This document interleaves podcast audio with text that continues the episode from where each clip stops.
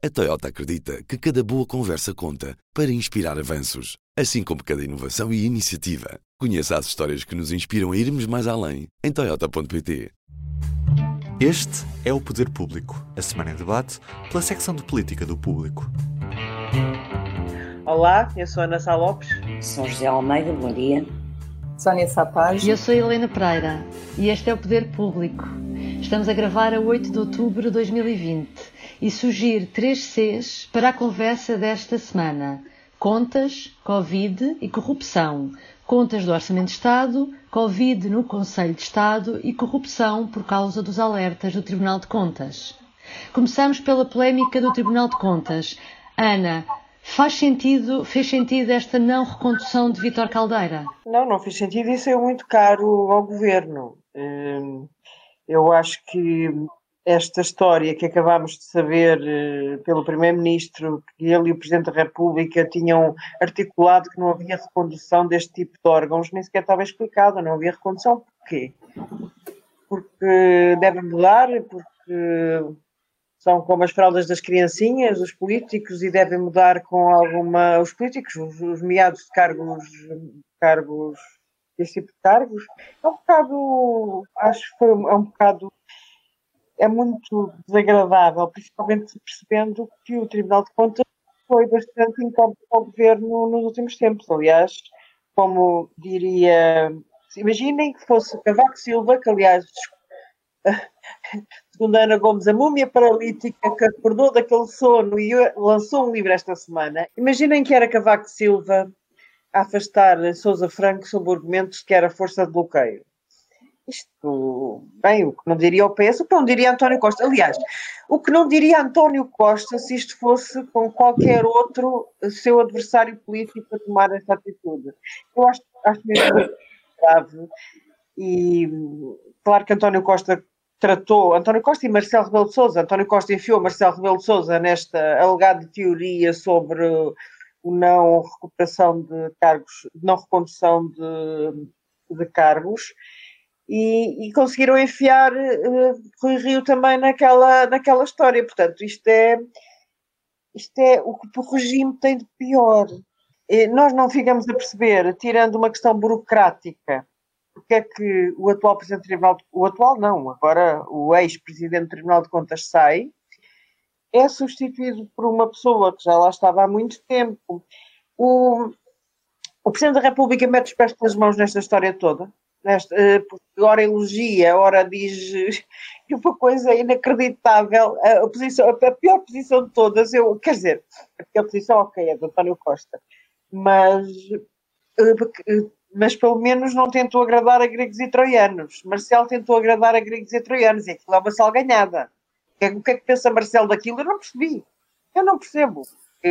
Por um lado, manda, manda assim uma espécie de um recados, diz que o outro presidente era, era uma excelente pessoa. Era fantástico, o que ele pensa é que ele era fantástico, mas pronto, mas vai embora. Mas vai embora e o outro também é fantástico. Vai ser tudo fantástico e o mundo é fantástico. E, e acho que ele meteu o pé na poça mas foi, aliás, meteu o pé na poça, não.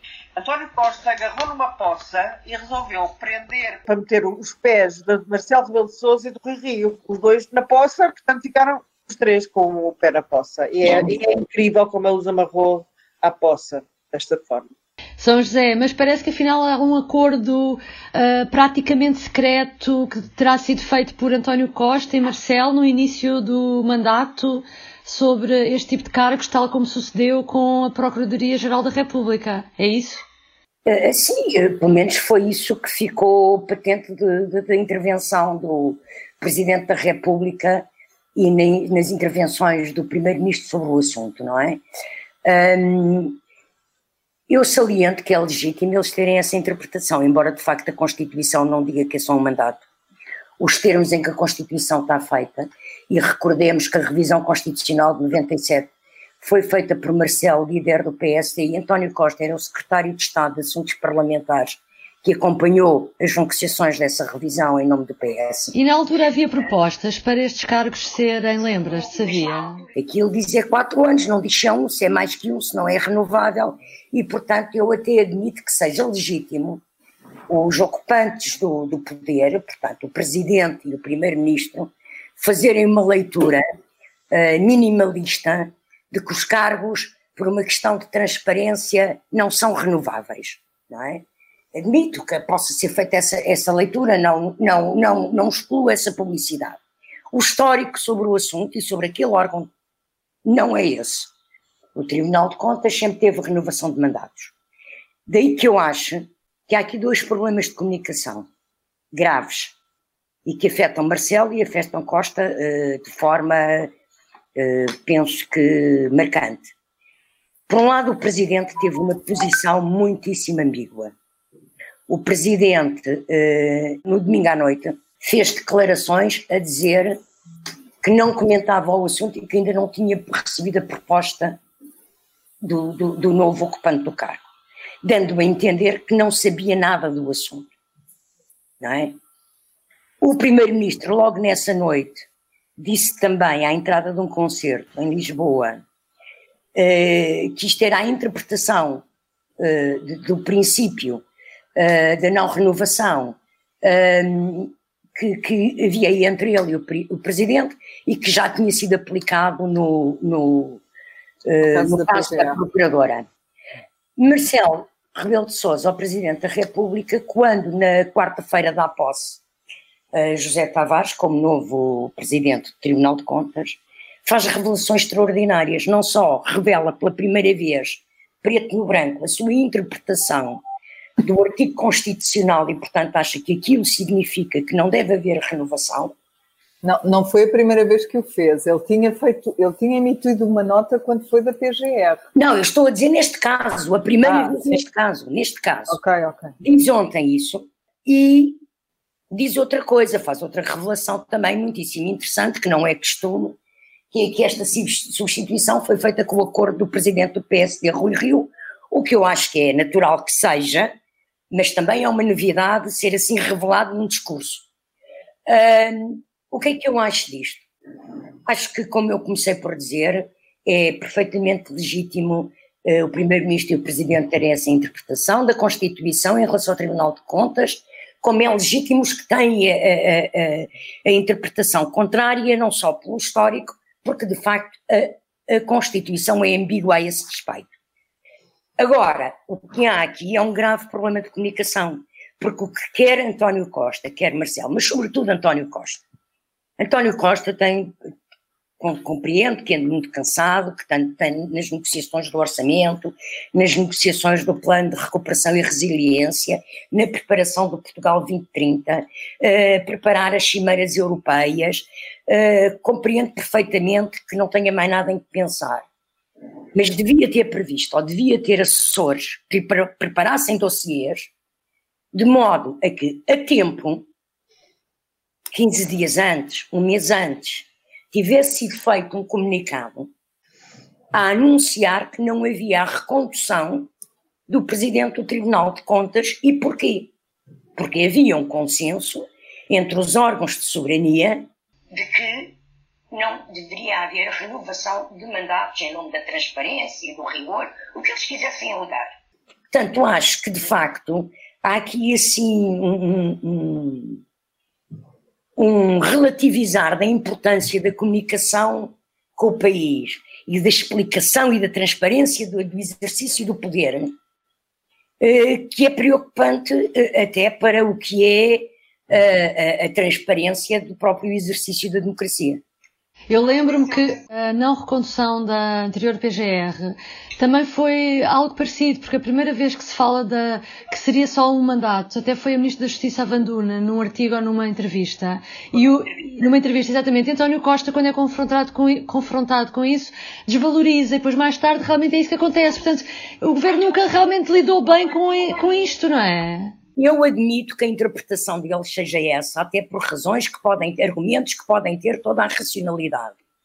Agora, eles, como, como agentes de poder e agentes de primeiro plano de poder numa Tinha a obrigação de explicar melhor. Eles é? têm que explicar as coisas e, com o tempo, não podem estar a criar, pela sua própria inépcia, eh, a sua própria falta de comunicação, a sua própria desvalorização do que é o, o, o, o que é o, o escrutínio democrático, estarem a criar crises sobre crises sobre crises. Uhum. E até é uma questão também de consideração e de desconsideração, que foi o que aconteceu com, com o anterior presidente do, do TC, que foi altamente desconsiderado porque ele soube horas antes do prazo terminar, aquele prazo Ele que... soube na quarta-feira por um telefonema antes do, do Primeiro-Ministro partir para a Cimeira Europeia. Sim, foi horas antes do... era dia 30, foi horas antes daquilo sim, sim, sim. do prazo terminar, portanto também não há... António Costa nem teve o cuidado de ter uma reunião presencial com ele, de arranjar um buraquinho na agenda. Quando, na verdade, como ele próprio disse mais tarde, há quatro anos que se sabia, o que ele diz é que há quatro anos que se sabia que o mandato acabava naquela data. Portanto, ele teve muito tempo antes também para mostrar alguma consideração por ele. Aliás, ontem no debate ele enganou-se duas vezes, outras no, no nome do. No nome dele. Aliás, eu, eu até, até Vitor Coelho, Vitor... Quando foi, quando foi o caso de Joana Marques Vidal, se essa era mesmo uma interpretação para ser definitiva, que era a interpretação deles consensualizada, eles deveriam tê-la explicado com na altura e que era para valer durante os seus mandatos, para todos os órgãos. Uhum. Sónia, e diz-me uma coisa: eh, o que é que Rui Rio ganha em fazer parte deste acordo? Rui Rio, ontem depois o Expresso acabou por escrever sobre isso e até diz que o Rui Rio não teria mudado o presidente, mas. Mas concordou. Mas, mas como foi chamada a decisão, até desempatou, diz o Expresso, que havia ali uh, supostamente. Não deduz, como se deu. Deduz que o presidente preferia uma que seria uma mulher, uma pessoa que seria uma mulher, o primeiro-ministro preferia outro e foi o Rui Rio que, que desempatou. Portanto, tem também alguma responsabilidade nesta decisão. Mas olha, o que eu acho é este, quando isto tudo estava a acontecer, eu só me lembrava daquele poema do Carlos Drummond de Andrade, que era qualquer coisa do género, João ama a Teresa, que ama não sei das quantas, que amava não sei... A quadrilha. Sim, a quadrilha que amava a Lili, que não amava ninguém. Pronto, é foram todos arrastados desta maneira e depois no fim quem se, quem se tramou foi o Vítor Caldeira, que na verdade não estava ligado a ninguém, não é? E, e vinha exercendo o seu mandato.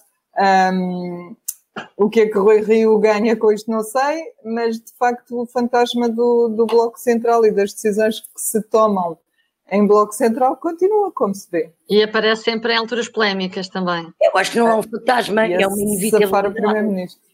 Não é um fantasma, é uma inevitabilidade. O que são decisões de Estado, eh, de regime estruturantes, têm que ser entre os dois maiores acordadas. Mas tu tens um primeiro-ministro. ser acordadas entre os dois principais partidos. Mas tu tens um primeiro-ministro que diz publicamente que se o Orçamento de Estado tiver de ser aprovado com o PSD, que se demite. Sim, também, mas não as outras coisas. Aliás, como é, tem, tem mas não as outras a própria, coisas. A própria agenda dos últimos meses tem provado isso, não é? Desde as CCDRs até este caso, eh, tem havido várias coisas eh, acordadas entre o PSD e o PS, debates parlamentares, alteração do regimento, etc. É verdade. Então vamos ao orçamento. Ana Sá Lopes, escreveste esta semana que o PCP saltou fora. Mas se calhar Tiago. Não sei. Ontem, uh, no debate, no, no, debate, o Costa foi muito simpático para o Jerónimo de Souza, mas deixa-me acrescentar aqui uma coisa. E no, o José, José, Miguel Júdice uh, defendeu que isto é tudo uma armação, que o PC, não sei se viste, que o PCP está fora e que isto serve só para António Costa ter armas para negociar no fundo com o Bloco de Esquerda e que o PCP está a dar um jeitinho a fingir que está dentro. Isto é muito engraçado, há aqui várias teorias. Há várias teorias. Eu não ouvi por acaso o José Miguel Júdice, mas ouvi o Marcos Mendes que, que deu, deu que as negociações com o PCP estariam bastante avançadas e realmente ontem eu confesso que eu gosto de ouvir o José Miguel Júdice, mas acho que ele viaja um bocado na maionese. Mas aqui estava mais. Acho que ele viaja. Diz, diz, diz. Nesta questão do PC, tinha a tua posição. Ah, ok. Pronto, não vi, vou ver. Vou agora, felizmente, as televisões dá para voltar para trás. Mas eu, eu confesso que ao ver António Costa, ontem a, de, a declarar-se a Jerónimo Souza de uma forma tão, uh, enfim, tão intensa, eu achei que realmente eu se calhar ao dizer que o PCP está fora tinha metido água e que Marcos Mendes que tinha a informação que o PCP está dentro e bastante dentro, era capaz de ter razão. Mas, mas olha, agora já estou naquela, deixa ver, deixa ver o fim, deixa esperar pelo fim. Achei que, achei que a, conferência de imprensa do João Oliveira da semana passada eh, tinha uma linguagem que ia muito para além do PCP quando quer fazer acordos. É sempre diferente. Agora, ontem já acho que as coisas estão um bocado diferentes. Pá, neste o... momento já estou como Jerónimo de Souza relativamente ao seu futuro político. Apostem numa tripla. Portanto, o Jerónimo de Souza hoje, em entrevista ao, ao, jornal oficial do PCP, o Avante, deixa, deixa no ar a possibilidade de não haver, quer dizer, para o futuro não haverá entendimento, isso ele é claro, mas uh, também põe assim as coisas, ele não é muito taxativo, não diz como ontem disse a Catarina Martins que há um impasse e que se calhar uh, o Bloco, ela não disse, mas parecia que queria dizer que estão num impasse e se continuar assim o Bloco vota contra. Ele não diz isso, mas uh, também não é muito otimista. É que é um ano de eleições autárquicas e o PC tem muito em jogo uh, em ano de eleições autárquicas, não é? Sim, pois. mas eu neste, neste momento, se tivesse de apostar, diria que eles ainda não saltaram fora. Eles estão sossegadinhos um, e não têm feito muitas ondas com as suas negociações. O que não quer dizer que vão dar eh, frutos e que aprovem o orçamento. Ainda faltam três semanas. Posso dizer, posso dizer uma coisa? Claro! Que é assim, uh, uh, um, eu acho que, quer dizer, primeiro, começando por factos, há não só o, o, as declarações no debate de quarta-feira, debate parlamentar, em que se percebe que há uh, explicitamente uma tentativa e uma conivência e uma procura de consensos e de, e de proximidade e de aproximação entre o primeiro-ministro e o líder parlamentar, o, o, o, líder do PCP e o líder parlamentar do PCP em, em duas ocasiões, quer em resposta, quer depois noutra, noutra, noutro momento, um, quer mesmo com o Bloco, não com Catarina Martins, mas o, com quem o primeiro-ministro não consegue ser, ter o, o, mínimo de simpatia para dizer qualquer coisa que indicie eh, proximidade, mas em resposta uh, ao líder parlamentar do Bloco, bastante mais à frente no, no debate, foi também bastante empático. Um, e sempre falando do futuro e do que há para fazer e não sei o quê.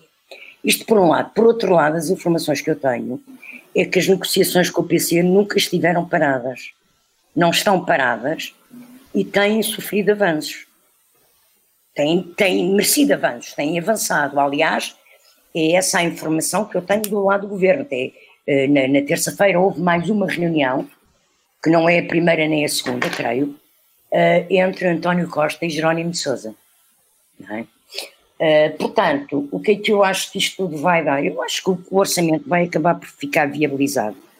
O governo vai ceder até ao limite do que pode ceder, um, creio que, o, o, como eu disse a semana passada já, quer o Bloco de Esquerda, quer o PCP estão a fazer o seu jogo, a levar, a tentar ir, conseguir conquistar o maior número de medidas uh, que defendem que seja possível e que até, até, até o, o orçamento ficar aprovado, ainda falta quase um mês, aprovado em votação final, e, portanto, muitas, uh, muita água vai correr debaixo dos pontes, mas penso que é impossível para qualquer um dos agentes, uh, quer para o Bloco, quer para o PC, quer para o, o PAN, neste momento ficarem fora. O país Deixa-me só acrescentar. O país não perceberia que, o, que, que, que, que, o, que os partidos parlamentares, sejam eles quais forem, empurrem o país para eleições que ainda por cima tínhamos que estar seis meses ou nove meses à espera, quase nove meses à espera de as poder realizar. Portanto, a meio de uma pandemia e com o que aí vem em termos de pandemia, acho que isso seria completamente absurdo. Mas em termos de cenários possíveis, no caso do, do Bloco de Esquerda se colocar fora mesmo, de dizer que vota contra, juntando-se ao PSD, ao CDS, ao, aos outros partidos todos, aos deputados eh, não inscritos, um, o PCP passa a ser fundamental, porque o PS sozinho, com 108 deputados e os outros todos contra, o, o, orçamento não passa, precisa do PCP e do PAN, não basta e do PAN, sim, sim, mas eu creio que e também PAN. PAN as, as, as, negociações estão a evoluir. Portanto, são decisivos. No caso do Bloco votar contra, o PCP e o PAN são mesmo decisivos para a aprovação do orçamento. Por último, outro tema desta semana, Covid no Conselho de Estado. Lobo Xavier, um dos conselheiros tem Covid, esteve numa reunião, todos testaram e ninguém ficou contagiado. Ana Salopes, isto é a prova para toda a gente que, desde que haja as devidas, o respeito pelas devidas regras de distância física, uh, é possível controlar a doença, não é? Quem tinha dúvidas, se calhar isto foi um bom exemplo. Sim, foi um bom exemplo, foi um bom exemplo. Claro que há, há sempre azares e assim ponderáveis por muito cuidado que existam, é obviamente que podem acontecer. Agora, eh, de facto, o facto de ser ser ter sido ter sido cumprido a distância de dois metros, as máscaras, a obrigação das máscaras, nenhuma das pessoas que esteve perto do Lobo Xavier, e estou a falar concretamente até das pessoas que estavam mais perto dele, eh, suponho que era Louça, Francisco Louça. Era o Louça e a. Leonor Beleza, portanto, que tiveram teste, teste negativo. Portanto, aparentemente, uh, pronto, é uma vitória das, das regras de higienização, digamos assim, agora. E numa altura do que ver que está a passar nos Estados Unidos, é um bom contraponto. Sim, sim, sim, é um excelente contraponto, não é? O maluco do Trump foi visto naquele Rose Garden, acho eu. Pronto, aliás, aquilo começa a ser é uma coisa bastante penosa de assistir antes do Covid, depois do Covid, as declarações e as várias sucessivas declarações de, de Donald Trump. Mas pronto, estamos, estamos a assistir no meio de uma pandemia a uma personagem absolutamente grotesca liderar uma potência mundial, mas isso já sabemos há algum tempo. A pandemia é que não existia. Uh, mas sim, é uma, foi uma. Enfim, vamos dizer assim, o regime esteve uma vez já e conseguiu vencer o Covid numa circunstância. Agora, o problema é que as circunstâncias vão ser múltiplas e, obviamente, que vai haver azares e azares e, não é só azares, há uma pandemia que, por muitos cuidados que se venham a ter, vai acabar, no dia em que estamos a gravar, eh, perspectiva-se que o número de casos, que penso que ainda não são conhecidos, mas ultrapasse os mil já foi anunciado pelo governo. Sim, foi Estamos numa situação muito grave. Estamos numa situação muito grave. O Serviço Nacional de Saúde ainda, dá, ainda, ainda está, não está sobrecarregado. Mas já há vários alertas de profissionais de saúde preocupados.